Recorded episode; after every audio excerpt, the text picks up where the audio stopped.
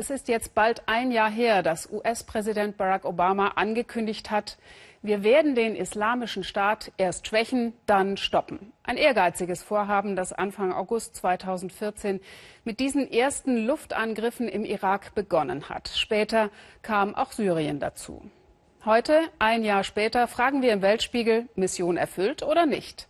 Der Islamische Staat ist kaum geschwächt und schon gar nicht gestoppt. Und der Luftkrieg ist in unseren Köpfen nicht präsent.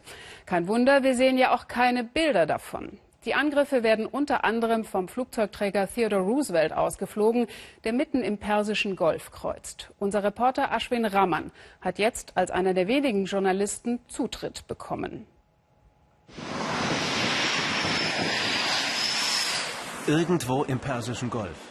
Kampfflugzeuge landen und starten im Minutentakt. Bomben werden entsichert. US-Piloten sind zum Einsatz bereit. Ihr Ziel? Diese Bomben auf Stellungen der Terrorgruppe Islamischer Staat abzuwerfen, im Irak und in Syrien. Der Flugzeugträger Roosevelt ist eine schwimmende Kleinstadt. Auf engstem Raum leben hier bis zu 6000 Marines. Commander Michael Nordin, 42 Jahre alt. Der erfahrene Pilot hat schon in vielen Kriegen und in Hunderten von Einsätzen seine Aufträge abgearbeitet. Auf dem Weg zum Unterdeck.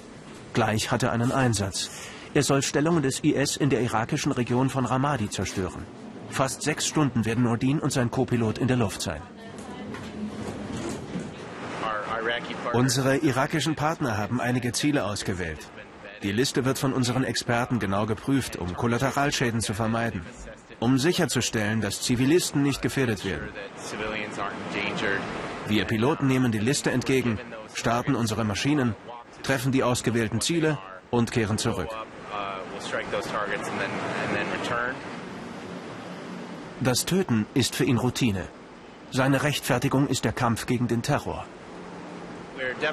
Unser Einsatz macht den entscheidenden Unterschied.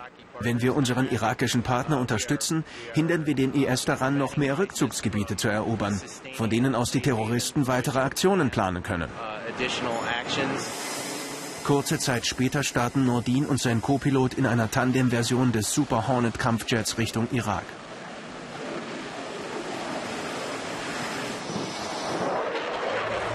Die Aufnahmen seiner Bordkamera, die uns das US-Verteidigungsministerium später zur Verfügung stellt, suggerieren Sauberkeit und Präzision. Wer die Person ist, die im unteren rechten Bildrand der Feuerwalze zu entkommen versucht, wissen wir nicht.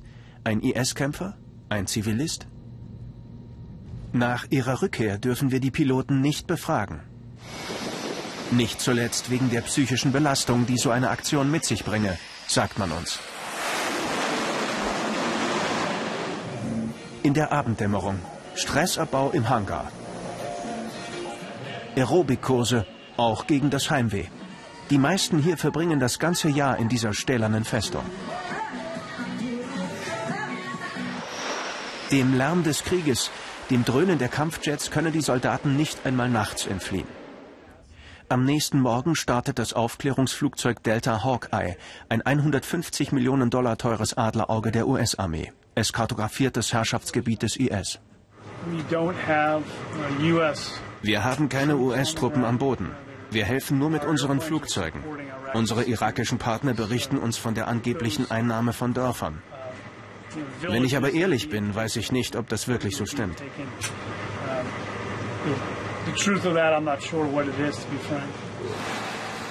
Trotzdem werden weiter Bomben entsichert und Piloten in den Krieg befohlen. Über 5200 Kampfeinsätze haben sie seit Beginn der Operation im August letzten Jahres geflogen. Im Irak und in Syrien. Tag und Nacht. Ja, nur von einzelnen Erfolgen, wie zum Beispiel im syrischen Kobane mal abgesehen, scheinen diese vielen Angriffe dennoch keine durchschlagende Wirkung zu haben. Erst gestern starben nahe Bagdad wieder 120 Menschen bei einem Terroranschlag des IS. Trifft also das zu, was Experten immer sagen, ein Krieg ist nicht allein aus der Luft zu gewinnen?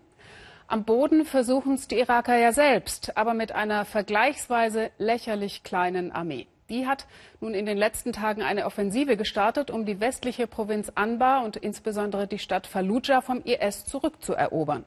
Amir Musavi und Alexander Stenzel mit Eindrücken, die so ganz anders wirken als das, was wir eben gesehen haben. Auf Pickups ohne Panzerung fahren sie dem Feind entgegen. Schiitische Milizionäre auf dem Weg zur Front, 70 Kilometer westlich von Bagdad. Sie sind die wichtigste Stütze der regulären irakischen Armee. Die große Offensive gegen den sogenannten Islamischen Staat in der Al-Anbar-Provinz hat begonnen. Unterwegs Spuren heftiger Kämpfe. Die Terrorgruppe IS hat sich auf den Angriff vorbereitet und strategisch wichtige Brücken zerstört. Hürden, die zu überwinden sind, aber noch immer verstecken sich IS-Kämpfer in den benachbarten Dörfern. Wir haben die Region um Saklavia befreit.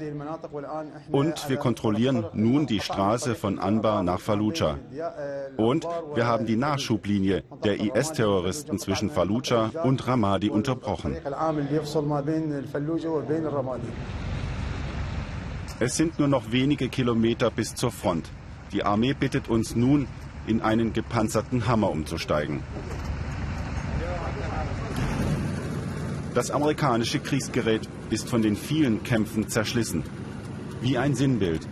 Auch das Verhältnis zu den US-Streitkräften und der internationalen Allianz hat schon bessere Tage erlebt.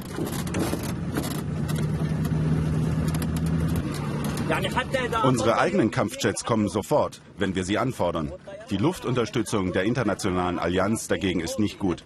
Das Flugzeug der internationalen Allianz kommt vielleicht nach einem Tag. Diese Milizionäre stehen unter dem Befehl eines Generals der regulären irakischen Armee. In der Vergangenheit haben sich die Milizen selten integrieren wollen. Jetzt sind sie zumindest hier Teil eines militärischen Plans des irakischen Verteidigungsministeriums. Von Ramadi bis Fallujah bis Mosul werden wir alles befreien. Und so Gott will, wird es keine Region im Irak geben, die von den Terroristen kontrolliert wird. Die Gefechte an diesem Tag sind hart. Über Opfer werden wir nicht informiert. Insgesamt sind nach Angaben des irakischen Verteidigungsministeriums 20.000 Soldaten und 20.000 Milizionäre an der Front. Das scheint wenig, um das riesige IS-Territorium zu befreien und vor allem zu sichern. Anfang August 2014 hatte der Islamische Staat große Teile Syriens und des Irak erobert. Das Gebiet ist gelb markiert. Ein Jahr später sind manche Regionen umkämpft, einige wenige tatsächlich zurückerobert. Von einer Wende auf dem Schlachtfeld kann ein Jahr später nicht gesprochen werden. Aus Sicht des irakischen Verteidigungsministeriums gibt es dafür eine Erklärung. Zu wenig Einsatz und Koordination vor allem auf Seiten der US-Amerikaner und der Anti-IS-Allianz. Wir wollen von den Amerikanern von der internationalen Allianz mehr Luftangriffe, dass sie mehr Ziele bombardieren. Wir würden uns eine engere Zusammenarbeit wünschen, mehr Austausch von Informationen. Wir brauchen präzise Informationen über die Bewegungen des Feindes. Kritik von höchster Stelle. Das Verhältnis zwischen irakischem und amerikanischem Militär scheint bisweilen kompliziert. Schon mehrfach sind irakische Truppen vor dem Ansturm des IS geflohen. Der US-Verteidigungsminister hat vor kurzem den Irakern mangelnde Kampfmoral vorgeworfen. Die irakische Armee protestierte und demonstriert nun mit der neuen Offensive Siegeswillen. Mit schwerem Geschütz soll der Feind vertrieben werden. Wir fahren zu einem anderen Abschnitt der Front bei Fallujah. In den letzten Tagen hat sie sich kaum verschoben. Egal, wen wir nach den Gründen fragen, Reflexartig kommt vor allem von Mitgliedern der schiitischen Milizen eine Antwort. Wir glauben, dass die internationale Allianz eigentlich überhaupt keine Unterstützung für uns ist. Ganz ehrlich, die unterstützen die Armee nicht. Es fehlt an Munition. Die Amerikaner haben uns nicht richtig in die Technik eingewiesen. Der Hauptgrund der Misere liegt also bei den Amerikanern. Deshalb solltet ihr Reporter erst einmal mit den Amerikanern sprechen, bevor ihr uns Vorwürfe macht. Bomben aus der Luft helfen der irakischen Armee, aber am Ende können die Iraker den Krieg nur am Boden gewinnen. Das sagen sie selbst und glauben, die Chancen seien jetzt besser als noch vor einem Jahr. So schlössen sich immer mehr sunnitische Stämme dem Kampf gegen den IS an wie diese Miliz, die Salahedin-Brigade. Nur die Einheit von Sunniten und Schiiten sei der Schlüssel, um den IS zu besiegen, der nicht weit von hier steht, kaum 70 Kilometer westlich von der Hauptstadt Bagdad. Wie hatte Barack Obama gesagt, den IS erst schwächen, dann stoppen?